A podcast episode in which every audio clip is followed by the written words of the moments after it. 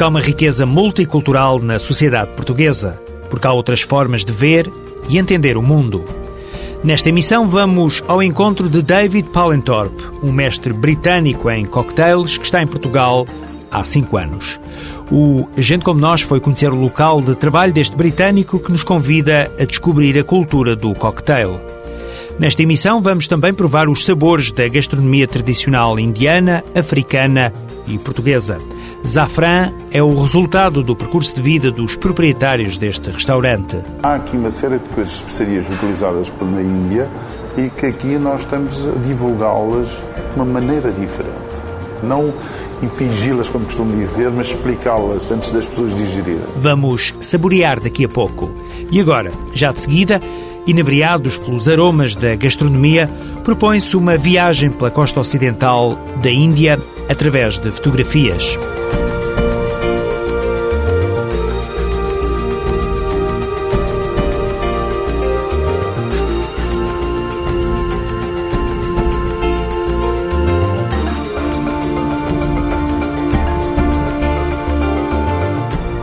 A Rua da Rosa, em Coxim, a Igreja de Nossa Senhora da Conceição, em Goa, e o Forte de Dio. São três referências da cultura portuguesa na Índia. Pratos Raposo, um amante de viagens e de fotografia, propõe-nos uma viagem por estes e por outros lugares, marcas da presença dos portugueses na costa do Malabar.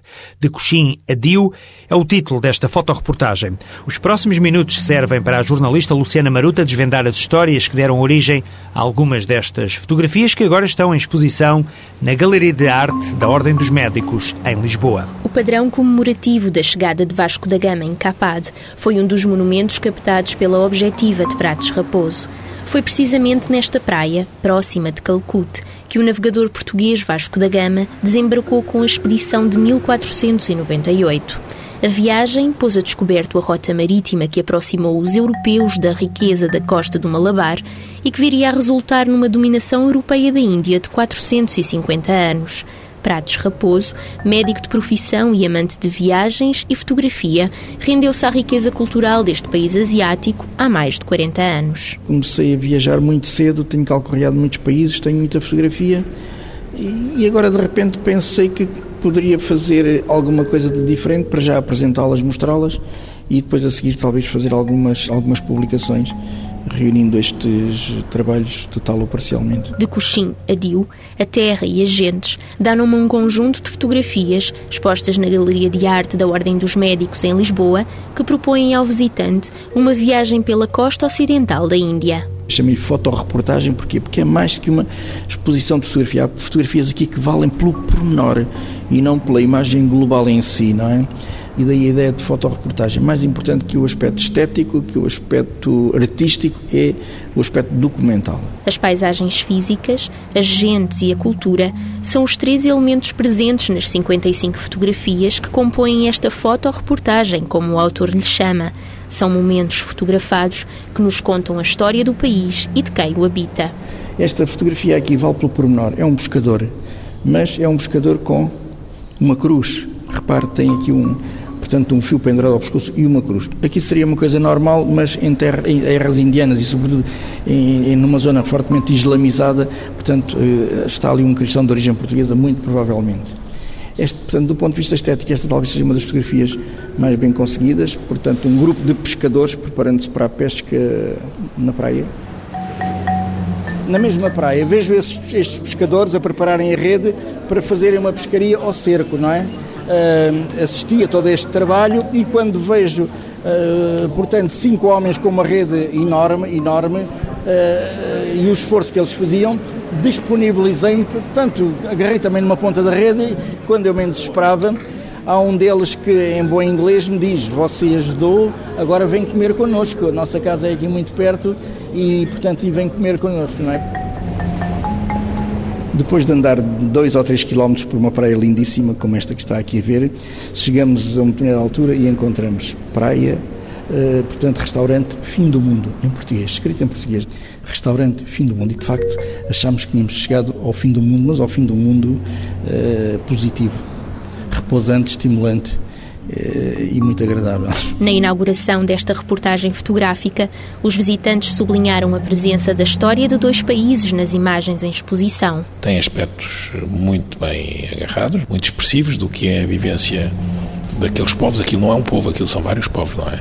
E as vivências são todas diferentes. E, por outro lado, também mostra a presença portuguesa longíssima aqui deste pequeno retângulo e como é que um povo tão pequeno ainda teve capacidade para deixar marcas ao fim de cinco séculos, que ainda hoje são são possíveis. Se nós olharmos aos detalhes e ao pormenor, é uma, é uma, uma viagem que não será nem só para um dia ou dois, é uma viagem interessante, é uma viagem de detalhe, é uma viagem em que se pode comparar culturas, é uma publicidade em que se pode rememorar a, a nossa história, o, o, nosso passado. Para quem quer ver pela primeira vez as cores e as paisagens naturais e históricas da costa do Malabar, ou para quem quer revisitar o passado e o presente deste país asiático, aqui fica o convite do autor. Então eu formulo um convite de, a todo o público em geral para visitar esta exposição, que está patente na Ordem dos Médicos durante todo o mês de abril, das 10 da manhã às 10 da noite, incluindo ao sábado. É uma exposição de 55 fotografias que pretendem dar uma imagem muito panorâmica e muito diversificada, não sobre a Índia, mas sobre uma parte da Índia, que é a, a costa do Malabar. A costa, portanto, ocidental da Índia, onde nós, portugueses, tivemos, os nossos antepassados tiveram uma presença de 450 anos e onde hoje os portugueses são, de um modo geral, muito bem recebidos, muito bem recebidos. O convite do médico Pratos Raposo, amante de viagens e fotografia, está feito. A entrada é gratuita. Reportagem de Luciana Maruta na Galeria de Arte da Ordem dos Médicos em Lisboa. De Coxinha Dio, a Terra e as Gentes. Uma exposição que nos mostra alguns dos lugares que tornam emblemática a costa ocidental da Índia. A próxima história tem como protagonista o britânico David Palenthorpe, o mestre dos cocktails. Está há cinco anos em Portugal, é proprietário do bar Cinco Lounge, na capital portuguesa, perto do Príncipe Real. David Palenthorpe nasceu na pequena cidade de Grantham, em Inglaterra. Também é um apaixonado por viagens, motivo que o levou a sair de casa muito cedo e a descobrir a cultura do cocktail. No início entrei neste ramo porque gostava de viajar. Praticamente desde os meus 18 anos e até vir para Portugal, andei a viajar para todos os lugares que podia e ser barman é divertido. E tem-se a oportunidade de ver muitos lugares e conhecer diferentes países e nacionalidades, encontrar imensas pessoas diferentes. No início, acho que foi esta a principal atração. A experiência no estrangeiro permitiu a David trabalhar com verdadeiros profissionais da área e em bares de celebridades na Austrália e nos Estados Unidos. Na altura era tudo sobre a bebida, mas mantendo o serviço com o cliente, o que uh, gosto imenso de fazer. Os cocktails são muito importantes, mas é também o convívio, a conversa com os clientes, o conhecer novas pessoas, tal e qual como quando tinha 18 anos e queria sair da minha cidade para conhecer novas pessoas. Este aspecto esteve sempre presente. O britânico David Palenthorpe apaixonou-se há cinco anos por Lisboa e mudou-se para cá, pronto a importar a cultura do cocktail. Hoje é proprietário do Cinco Lounge, que já conquistou muitos portugueses. Os portugueses são abertos a novas coisas. Quando chegamos, ouvimos: Ah, os portugueses não bebem cocktails. Já provou um? É uma situação típica e agora temos uma clientela muito fiel que vem cá. De todos os bares em que trabalhei, este é o que vende mais cocktails. Não só cocktails, mas em termos de percentagem é 90%. E isso é incrível. Em Nova York, na Austrália ou em Londres é 65%. E mesmo assim estamos sempre a dizer: quer um cocktail? Aqui é mais vamos ver o que tem e vamos experimentar. No 5 Lounge, a lista de cocktails com e sem álcool é longa, mas a principal atração são mesmo os mocktails, ou seja, os cocktails sem álcool. Basicamente sou Uh, barman. Qualquer um que tem um negócio como este pode dizer que não é apenas o dono, como é também quem limpa, mantém, serve. Para lhe dizer a verdade, são os que fazem tudo. Britânico de gema, David destaca a hospitalidade do povo português como um facilitador no processo de integração, mas confessa que a barreira da língua foi difícil de ultrapassar. Este foi o primeiro país em que vivi onde o inglês não é a língua oficial. E sim, este foi um aspecto difícil. Onde vivíamos, havia uma família na casa em frente que foram fantásticos. Desde que chegámos, todos têm sido incríveis. Todos mesmo.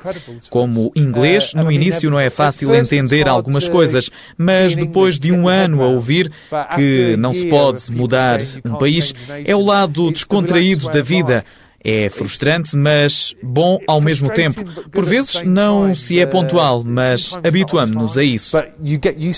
Ficar em Portugal é, por agora, uma certeza, assim como o trabalho no 5 Lounge, o bebê, como ele mesmo o define. Sim, consigo ver-me a ficar cá mais algum tempo. Não sei se será em Lisboa, mas este é o meu bebê. Não consigo ver-me a deixar o 5. Se deixar é uma daquelas coisas, é preciso cortar os laços, mas para já tenho ainda muito para fazer aqui e também tenho outros projetos. David Palentorp, um mestre dos cocktails, com uma história de sucesso em Portugal.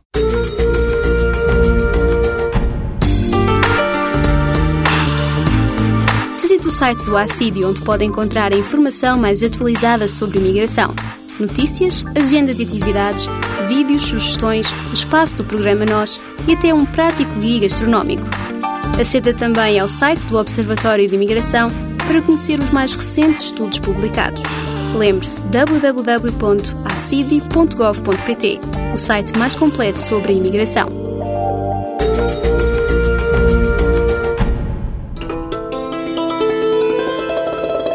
Neste programa já viajamos através da fotografia, tomamos um cocktail sem álcool, mas também vamos saborear os exóticos paladares do Zafran, um restaurante que combina a herança gastronómica da Índia, da África e de Portugal.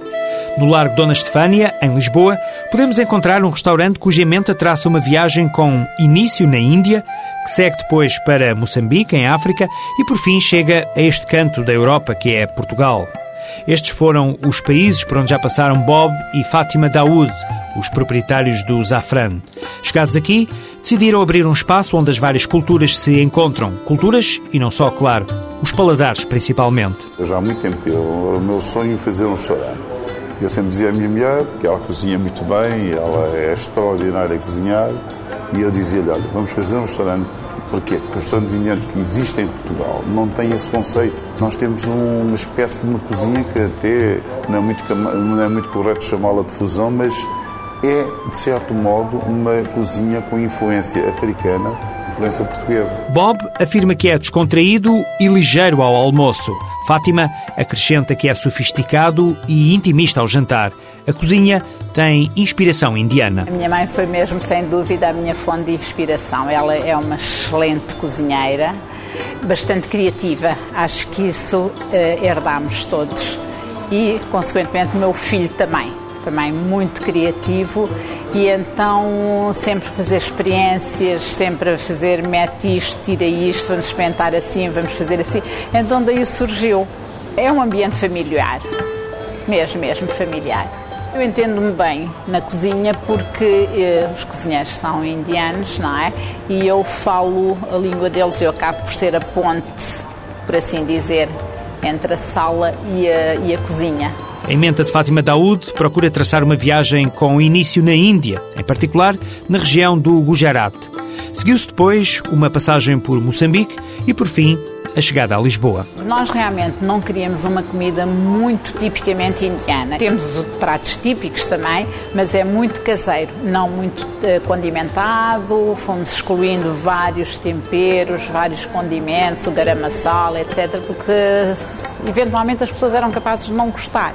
Então, por isso é que optámos por isso. Fomos buscar pratos uh, típicos também de Moçambique, uma vez que estivemos lá e também eh, como alternativa um ou dois pratos portugueses, o bife, se a pessoa quiser, se por acaso vem em grupo e que não gosta um ou outro elemento, então há sempre uma alternativa. No Zafran é possível conhecer os diferentes temperos da comida indiana através do paladar e não só, como explica Bob. Há aqui uma série de coisas, especiarias utilizadas na Índia e que aqui nós estamos a divulgá-las de uma maneira diferente um conceito muito diferente. Não impingi-las, como costumo dizer, mas explicá-las antes das pessoas digerirem. Existe um mito da comida indiana picante. Isto, nós estamos, eu estou a desmistificá-lo.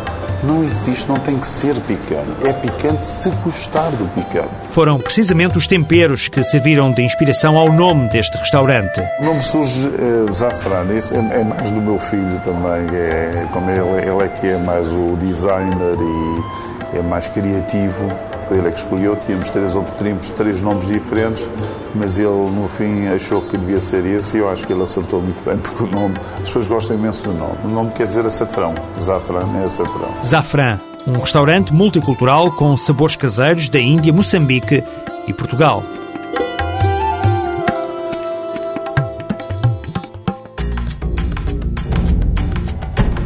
Estamos quase quase a terminar esta emissão de Gente Como Nós. Mas ainda há tempo para uma sugestão. Amálgamas é o título de uma exposição que junta no mesmo espaço elementos da pintura, da escultura e da fotografia. Os trabalhos expostos pertencem a 13 artistas plásticos galegos. A exposição resulta de uma parceria entre a Associação Galega de Arte e Cultura, a Galeria Vieira Portuense e a Casa da Beira Alta. Os trabalhos vão estar em exposição até ao próximo sábado, até ao dia 10, na Galeria da Casa da Beira Alta, mais precisamente no número 147 da Rua de Santa Catarina, em plena Baixa Portuense. E agora sim, chega ao fim mais esta emissão de Gente Como Nós, um programa semanal que resulta da parceria entre o Alto Comissariado para a Imigração e Diálogo Intercultural e a TSF. É uma iniciativa apoiada pelo Fundo Europeu para a Integração de Países Terceiros, uma produção PGM, Projetos Globais de Média. Para críticas e sugestões, pode utilizar o endereço eletrónico gentecomonos.pgm.pt gentecomonos.pgm ou pgm.pt. Boa tarde, boa semana.